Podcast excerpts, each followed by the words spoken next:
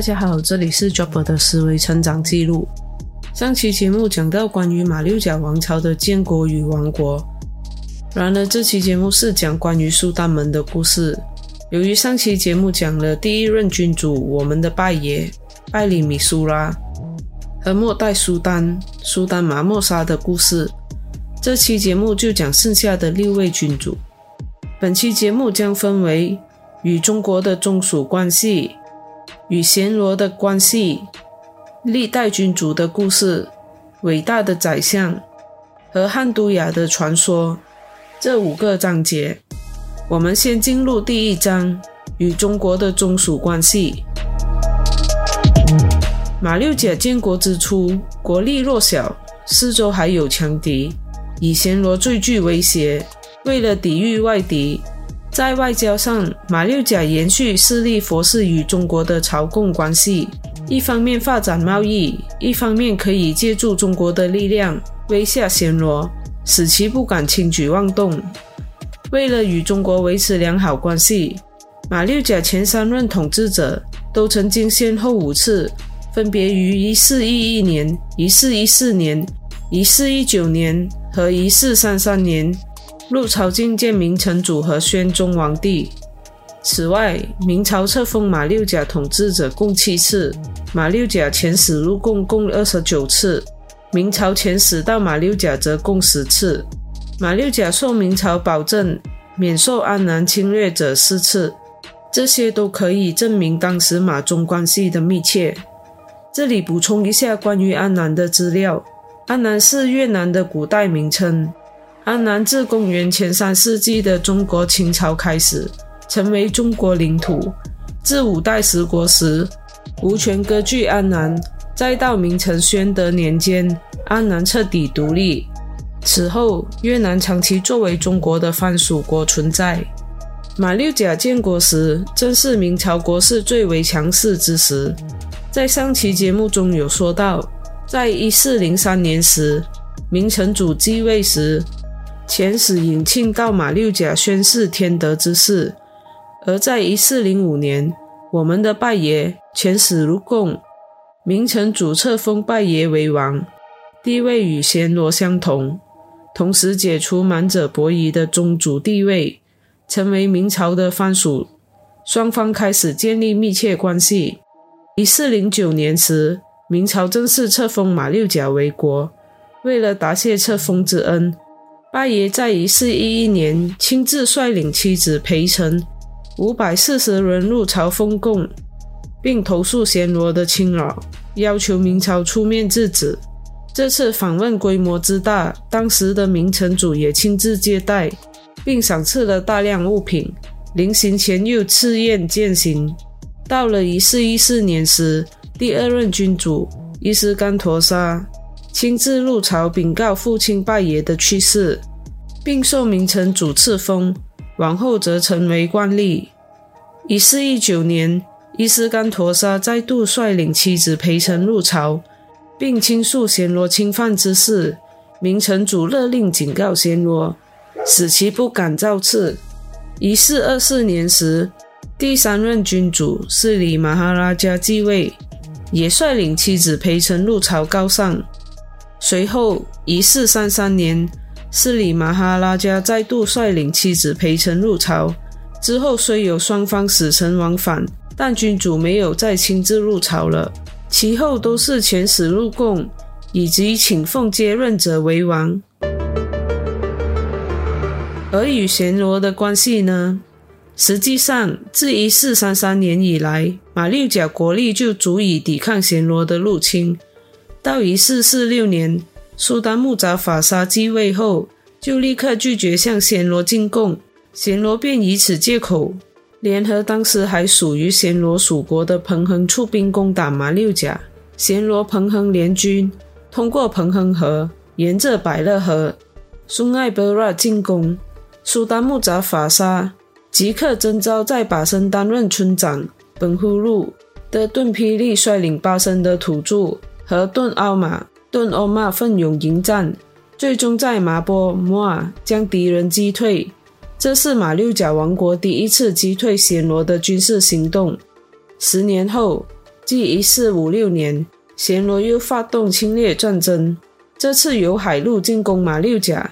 顿霹雳奉命率军抗敌，首先率领马来舰队在巴珠巴峡巴杜巴哈海面迎头痛击准备靠岸的暹罗舰队，击沉敌舰，严重打击暹罗军士气。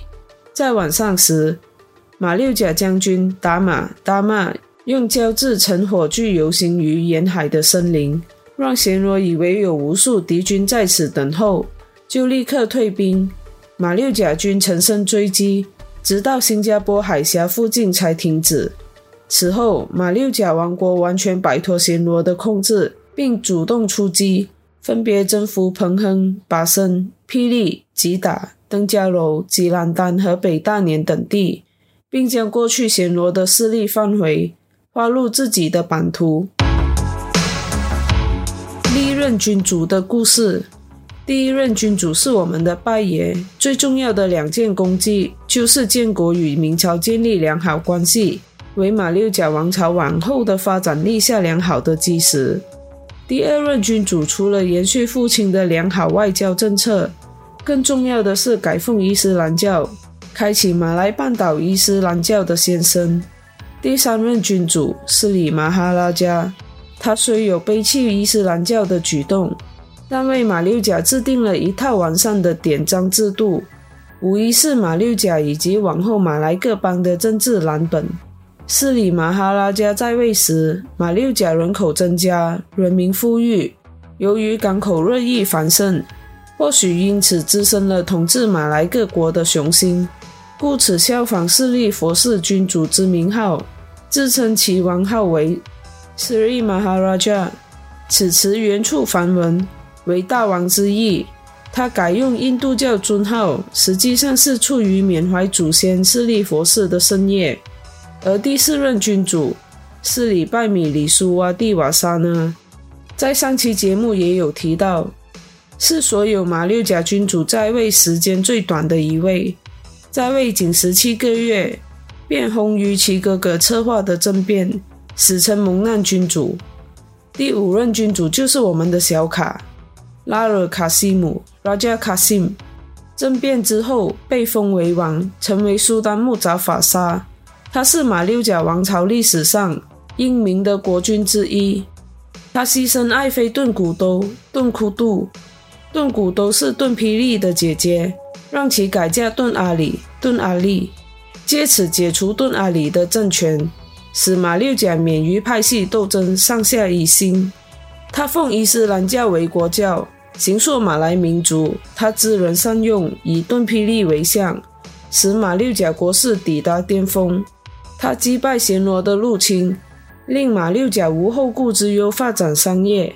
他的遗迹遗留至今的有三个：一为他的墓碑，二为他的玉剑，称龙剑 Krishnaga；三为木扎法时代所铸造的细壁。第六任君主。苏丹满素沙在位时是马六甲的全盛时期，他素有马来人治理马来人的主张，因此他先命顿霹雳为统帅，攻打地广并盛产黄金，同时富有野牛巨象，但却神服暹罗的彭亨。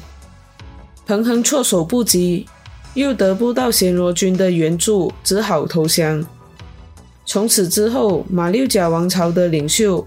陆续用兵，先后将雪兰莪、登嘉楼、霹雳、吉打、吉兰丹、北大年、淡马锡和丹明岛等地纳入马六甲王朝的版图。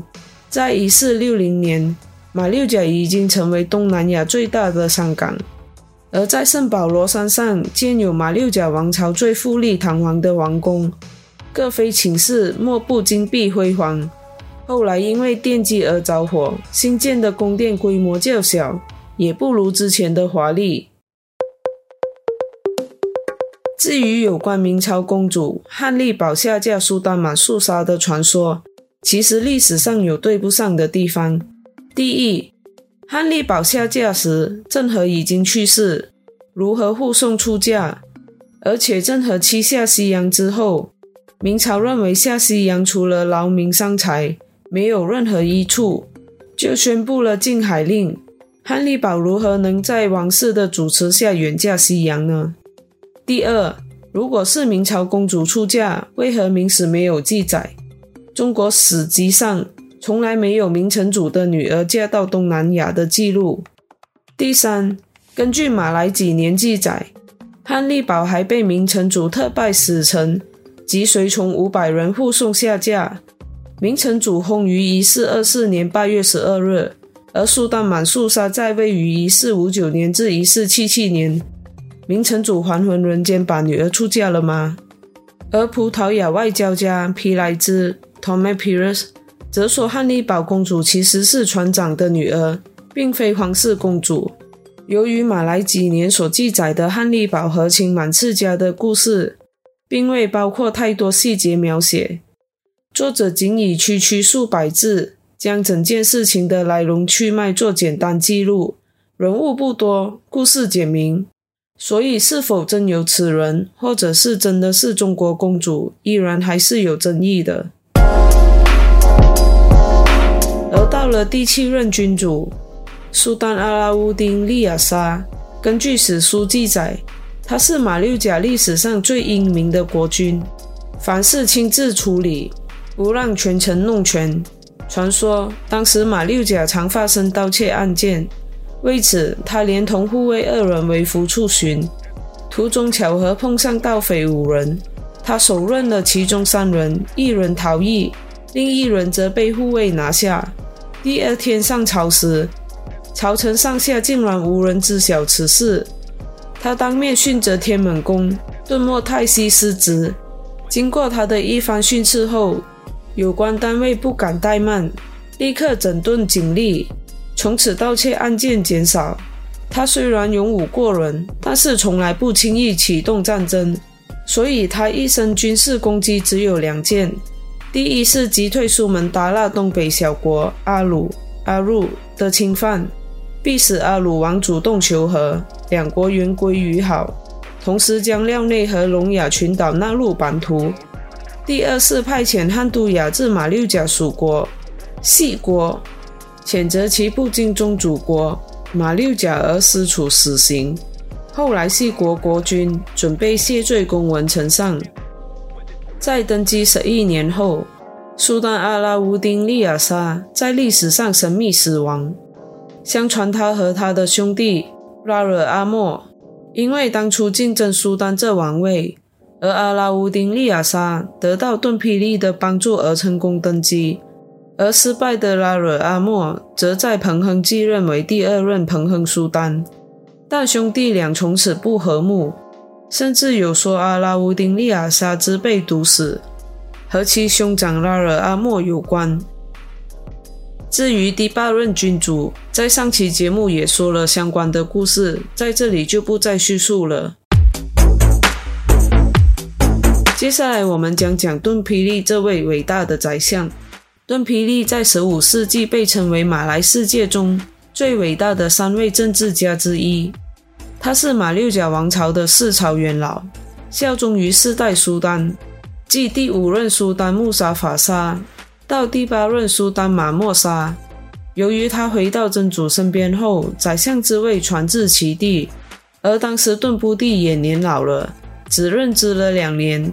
也都跟随回到真主身边，宰相之位才传入顿莫泰西手中，成为王朝没落的开始。回到我们的主题，顿霹雳原是马来贵族集团的领袖，是第三任宰相顿波巴代舍当之子。由于他爸爸在一场政治斗争中，他爸爸遭遇顿阿里等人的排斥，也疑于和苏丹木扎法沙有误会，因此深感沮丧。而服毒自我了结，而盾霹雳则被贬为巴生村长。盾霹雳的姐姐盾古都在之前也有讲到，苏丹木扎法沙为了医治帮派斗争而牺牲爱妃，与盾古都离婚，并让其改嫁盾阿里。盾阿里可算是间接害死他父亲的仇人哦。但盾霹雳对于此事情也没有反对，他认为这是国家之上。不以个人利益为考量，知天下为公的气度。在一四四六年，苏丹木扎法沙继位之初，拒绝向暹罗进贡，而遭到暹罗出兵讨伐。当时苏丹征召还只是在把身当村长的顿霹雳，与顿欧马领兵抵抗，此为顿霹雳第一次为苏丹木扎法沙赢得胜利。而十年后，即一四五六年，由于暹罗再次犯境，他被征召领军击退暹罗，使马六甲完全摆脱暹罗的控制，因此有功，受苏丹木扎法沙赏识，而被封为国相。在两次击败暹罗军，展示他在朝可为相，在外可为将，处将入相，文武双全的将相本色。当他掌握政权后，并无排挤淡米尔集团，或者对付其父之政敌以替父亲报仇，反而极力调和马来集团和淡米尔集团的矛盾，甚至他儿子顿呼沙、顿波萨。因为替藤球导致苏丹满素沙之子的头巾掉下而被杀，他亦阻止其随从报仇，为安抚顿霹雳等人。而第六任苏丹苏丹满素沙只好将其子贬至彭亨当苏丹，让其无法继承马六甲的大统。顿霹雳在手握大权时，并没有自大自满，反而认清国际形势，暹罗乃是区域大国，唯有与其和好。马六甲才能在稳定中发展。毕竟两国上的商业贸易利益是巨大的。为了马六甲的长治久安，他甘愿冒着丧子之险，决定派遣他的儿子顿塔拉尼顿塔拉尼前往暹罗交涉，修复两国之间的紧张关系。顿塔拉尼也不负众望地完成任务，恢复了断绝已久的商业来往。由此可见，他的平素之庭训教诲和家族风气是何其好的。而在苏丹满素沙时代，他任职宰相期间，先是把彭亨收入马六甲王朝的版图中，而后再把马六甲的版图得到极大的扩张。最难能可贵的是，他即使权倾一时，他对于王室的忠心是始终如一的。他以辅佐苏丹为己任。表现在他至高无上的政治智慧和政治道德，在知人善用这方面，他最重要也是最成功的，就是提拔并委任了汉都雅汉多尔为水师提督，护卫马六甲。